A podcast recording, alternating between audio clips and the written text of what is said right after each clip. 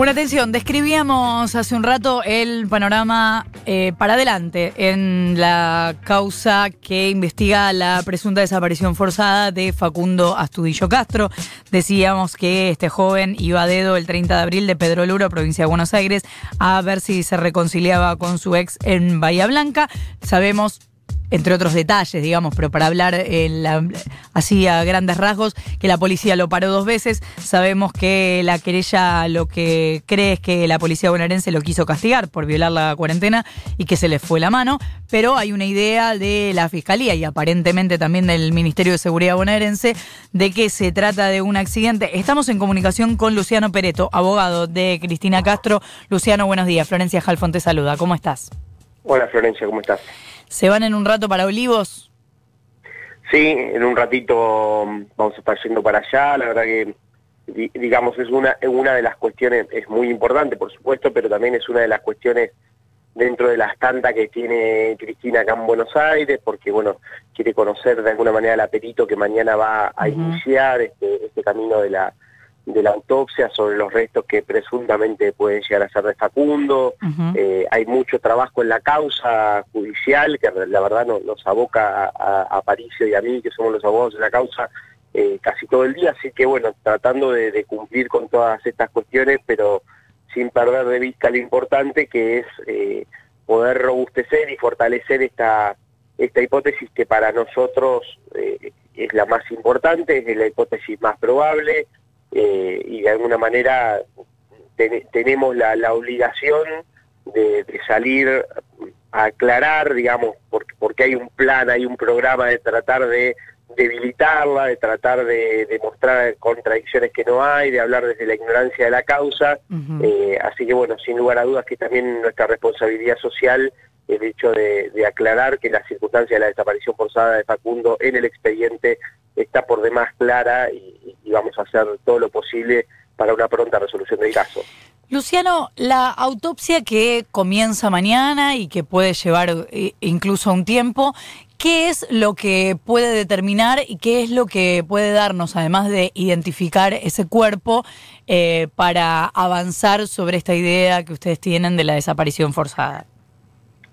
Bueno, mira, básicamente hay, hay tres cosas eh, muy importantes. Lo, primero que hizo el equipo de antropología forense fue eh, darle a Cristina información preliminar, es decir, poder darle los detalles que surgían del mismo, lo que se dice el punto cero, ¿no? Del lugar donde se encuentra el cuerpo. Le dieron a Cristina la seguridad de que se trata de un masculino joven. Eh, obviamente son restos humanos y que el esqueleto está incompleto. Eh, este esqueleto le, faltan le faltan piezas importantes, puntualmente los dos miembros superiores, es decir, los dos brazos con las dos manos. Eh, se recolectaron algunos huesos, hay que ver si algunos corresponden a, alguna de estas partes, ¿no? Mm. Y básicamente las otras dos cosas que restan para estos días es, en primera instancia, poder identificar al cadáver, es decir, comparar genéticamente eh, los datos de ese cadáver que se encontró con lo de Cristina y el papá de Facundo para poder identificar si es o no Facundo eh, ese cadáver. Eso va a estar, calculamos nosotros más o menos por las fechas, recién el día 5 de septiembre, porque mañana se va a extraer un cachito de hueso, y se va a mandar a Córdoba a analizar y desde que llega a Córdoba son entre 7 y 10 días para poder tener el resultado. Claro, la autopsia no tiene que ver con esa identificación. Pero antes de que sigas con esto, dijiste el papá de Facundo. ¿El papá de Facundo se presentó para dar una muestra? Sí, sí, sí, sí. En realidad él, digamos, el equipo puede hacerlo con la muestra solamente de, Cristina, sí. pero, pero es mucho más certero y mucho más rápido si se puede comparar con, los, con las dos muestras de padre y madre. ¿sí? Pues se trabaja sobre el 100% de la, de la composición genética, esto es lo que nos refiere a nosotros. y, el, y el último punto, más para nosotros también, obviamente que de confirmarse que sea Facundo, pasa a ser el punto más importante, que es todo lo referido con el fallecimiento de esa persona. Es decir, cómo, dónde, cuándo y por qué murió esa persona. Eso, vos sabés que por el principio de degradación de la prueba, no es lo mismo hacerlo en un, en un cuerpo que se encuentra en condiciones recientes de su fallecimiento mm. a hacerlo en un cuerpo fuertemente degradado y esqueletizado, tirado al aire libre, donde actuaron animales, donde actuó eh, eh, el clima tan hostil de un, de un saladero, un salitral en, en cerca de Bahía Blanca donde se encuentra este cuerpo. O sea, si la hipótesis del fiscal, o vamos a sumar en esto al ministro de Seguridad bonaerense, si es que efectivamente esa es su posición, pero digo, si existe esa hipótesis del accidente, que él cayó de uno de los puentes que cruzan ese canal donde se lo encontró, y la hipótesis de la desaparición forzada o que, digamos, fue asesinado al margen de eh, desaparecido el cuerpo, ¿eso puede corroborarse una u otra cosa en la autopsia? Yo, ojalá, ojalá se pueda corroborar. Pero más allá de que si una autopsia no nos va a arrojar si Facundo tuvo un accidente o si a Facundo lo mataron, creo yo en este nivel de degradación. Ojalá lo pueda hacer para traerle tranquilidad a esta madre y poder empezar a ver que, hay un hilito de luz en la justicia. Ahora, lo que sí puede traernos también esta, esta autopsia, este estudio, es algunos elementos de circunstancia. ¿A qué voy con esto? Si el cuerpo se movió, si el cuerpo siempre, a ver, si el cuerpo siempre estuvo ahí, si es un accidente y el cuerpo se movió, y la verdad que es bastante poco creíble pensar en un accidente y que el cuerpo se mueva, o que el cuerpo fue plantado ahí, porque no nos olvidemos que aparece una zapatilla intacta cerca del cuerpo, que aparecen huellas de vehículo que llegan en, en reversa hasta un centímetro antes del cuerpo y se retiran. Bueno, todas estas circunstancias es sumamente importante. Si el cuerpo, por, ejemplo, fue sometido a algún proceso químico para poder acelerar su degradación, esto es algo que Virginia Kramer, nuestra perito de parte, lo ha dicho. Eh, mm. Yo quiero ser prudente al momento de abrir el proceso de autopsia, pero por las fotos que veo me llama mucho la atención cómo blanquean esos huesos. Mm. ¿no? Eh, Pareciera que, bueno, imagínense que si esto fuera un accidente y, y el cuerpo ha sido sometido a un proceso químico, bueno, pareciera bastante improbable, ¿no? ¿Qué tal, Luciano? Nico Fiorentino te saluda. Te voy a hacer una, una, pregunta similar, pero a la inversa. Por el eh, nivel de degradación de los restos encontrados, como venís señalando, lo que sería difícil de eh, eh, demostrar, por ejemplo, es si, si, tuvo golpes o si, o si hay un impacto, como podría ser una, una caída de un puente. ¿A eso te referís con lo que ojalá se pueda saber, pero es difícil? Exacto, sí, yo, yo en esto de verdad no quiero ser suspicaz porque no es mi estilo, pero sí es necesario, con la poca información que, que, tengo respecto de esto y lo poco que sé de, de, la cuestión forense, indicarles algo que me dice Virginia Crema cuando nosotros llegamos al lugar del hallazgo del cuerpo. Virginia estaba en Buenos Aires, nosotros estábamos en Bahía Blanca y nos dice, bueno, traten de prestar atención a brazos, manos y parte frontal del rostro, ¿sí? Lo que yo le comento, ¿por qué? Porque las, las manos cumplen en, la circunscripción de esta causa, de una, de una posible, de un posible abuso de autoridad que se ha pasado de vuelta y que termina en una desaparición forzada, los brazos cumplen un rol defensivo, es decir, uno se cubre con los brazos frente a una agresión. Entonces lo primero que se lesiona en este tipo de, de, casos, bueno, los brazos no están. Y en la parte frontal de la cara, que es el, la, la, la, otra, la otra, el otro punto específico que Virginia no, no solicita, eh, le faltan piezas dentales a la parte superior de, la dentadura. Entonces, de alguna manera, yo vuelvo a decir, no quiero ser suspicaz en esto, pero me explico en esta circunstancia cuando digo, bueno, hay que ver si el cuerpo habla de una caída, si el cuerpo habla de un sometimiento a un proceso químico para ir reconstruyendo y pensar situaciones ilógicas. Si el cuerpo fue sometido efectivamente a un procedimiento químico, bueno, descartemos la idea del accidente. Nadie por un accidente va a ir a someter un cuerpo a, por ejemplo, a, un, proceso de calviva, como se ha hecho en épocas de dictadura o algo por el estilo. Y Luciano, eh, a la reunión con el eh, presidente que van a tener hoy, ¿llevan algún tipo de eh, reclamo puntual? ¿Van más a escuchar que a decir? ¿Cómo, ¿Cómo se preparan para eso? Cristina tiene peticiones puntuales desde su sentimiento de mamá y desde su, desde su rol social hoy que tiene. Yo, chicos, en, en, esto quiero, perdón que los tutee y demás, pero bueno, entiendo que hay confianza ya. Cristina se ha vuelto en una referente importante de gente que le escribe pidiéndole ayuda por los abusos de autoridad policial. Claro. Porque en la cuarentena la policía está descontrolada, estuvo descontrolada y está descontrolada. Y en esto el Estado tiene una responsabilidad enorme de que nadie se anima a recurrir al Estado para denunciar muchas veces esto por miedo a represalias y demás. Nos ha escrito gente de Neuquén que a un joven de 17 años le tienen que hacer una reconstrucción de intestinos de la paliza que le ha dado la semana pasada la policía. Mm. De la paliza.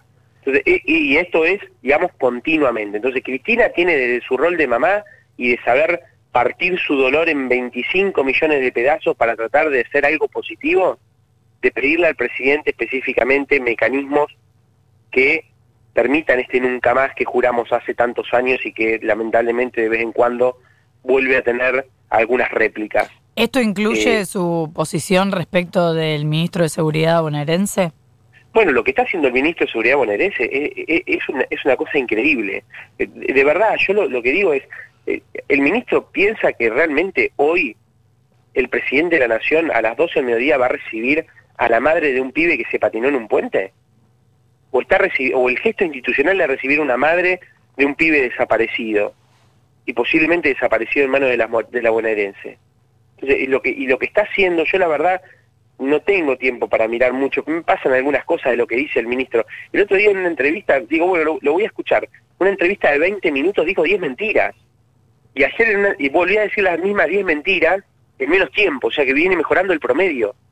El ministro está mintiendo, está mintiendo, porque la policía de la provincia de Buenos Aires en época de cuarentena estuvo descontrolada, porque se usaron los patrulleros como autitos chocadores, porque quemaron, eh, mataron a quemarropa a pibes que iban a comprar una Coca-Cola el día de su cumpleaños, porque, eh, digamos, se siente con, derecho a, poder salir a cazar gente. Realmente los testigos fueron escalofriantes los testigos en la causa de Facundo, de amigos, conocidos y población en general en Pedro Luro. Decía, los primeros meses de cuarentena fue una cacería, fue una cacería. ¿Querés mencionar algunas de las cosas eh, eh, en las que decís que Bernie miente?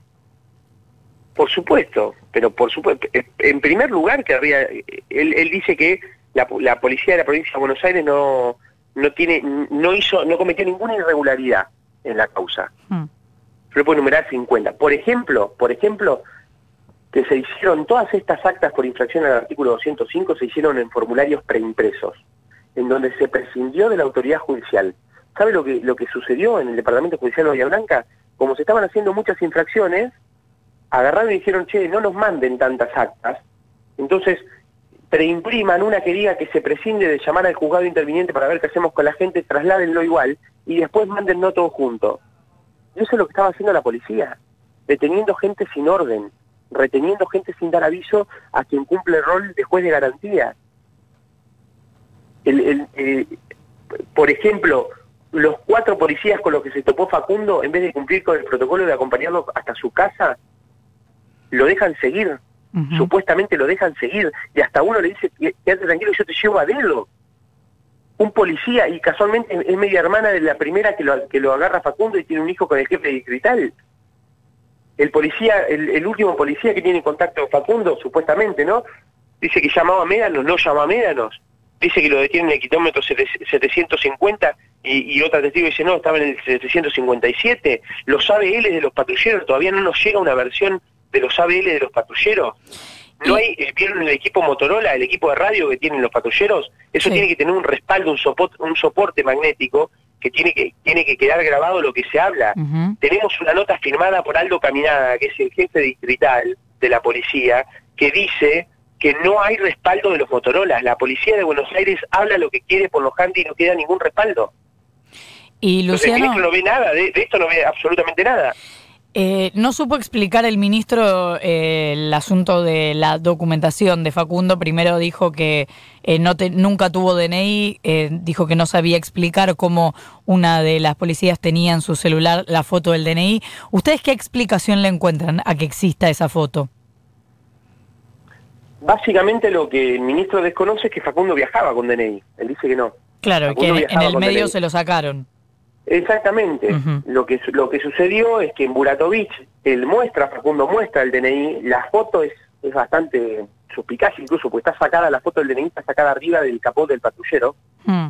de frente y dorso, eh, seguidamente está, está, en el celular de Jana Curruinca, seguidamente a la foto de Facundo esposado contra el patrullero. ¿sí? Y después, en, en, Origone, que es una localidad, la localidad siguiente a Mayor Beratovich... Presenta el registro de eh, conducir. Se le, se le registra el, está en registro de conducir. Ahora, yo lo que le explicaría al, ministro Gano sería lo siguiente. ¿Cuál sería el motivo de Facundo en un operativo en el que ya lo agarraron dos veces, que probablemente ha sido hostigado y demás, mentir de que no tiene DNI mostrarle que carne de conductor? ¿Cuál sería el fundamento de una persona si te piden DNI y decir no, no lo tengo en un control policial? Ninguno. Ninguno. Acá el que está mintiendo es el policía. No lo puede, no lo puede explicar el ministro a esto, porque además miente cuando dice específicamente que la policía es la policía federal es la que encuentra a este testigo que dice que lo llevan, miente sobre el testimonio de este testigo, miente cuando dice que no tiene acceso a la causa y da hasta el modelo del auto de los testigos de identidad reservada. Bueno, todas estas circunstancias para nosotros tienen una gravedad institucional absoluta, absoluta. Luciano Pereto, abogado de Cristina Castro. Te pido, Luciano, que le mandes un abrazo a Cristina de parte nuestra y seguiremos en contacto para ver cómo avanza desde mañana el tema de la autopsia. Ojalá sepamos pronto qué fue lo que pasó. Muchísimas gracias, que tengan buen día. Gracias a vos por atendernos. 20 minutos para las 9 de la mañana. Todo el mundo habla acá. Ahora dicen Florencia Halfon, Nicolás Fiorentino, Futuro. Cuidado. Le podés sacar un ojo a alguien. Cuidado, le podés sacar un ojo a alguien.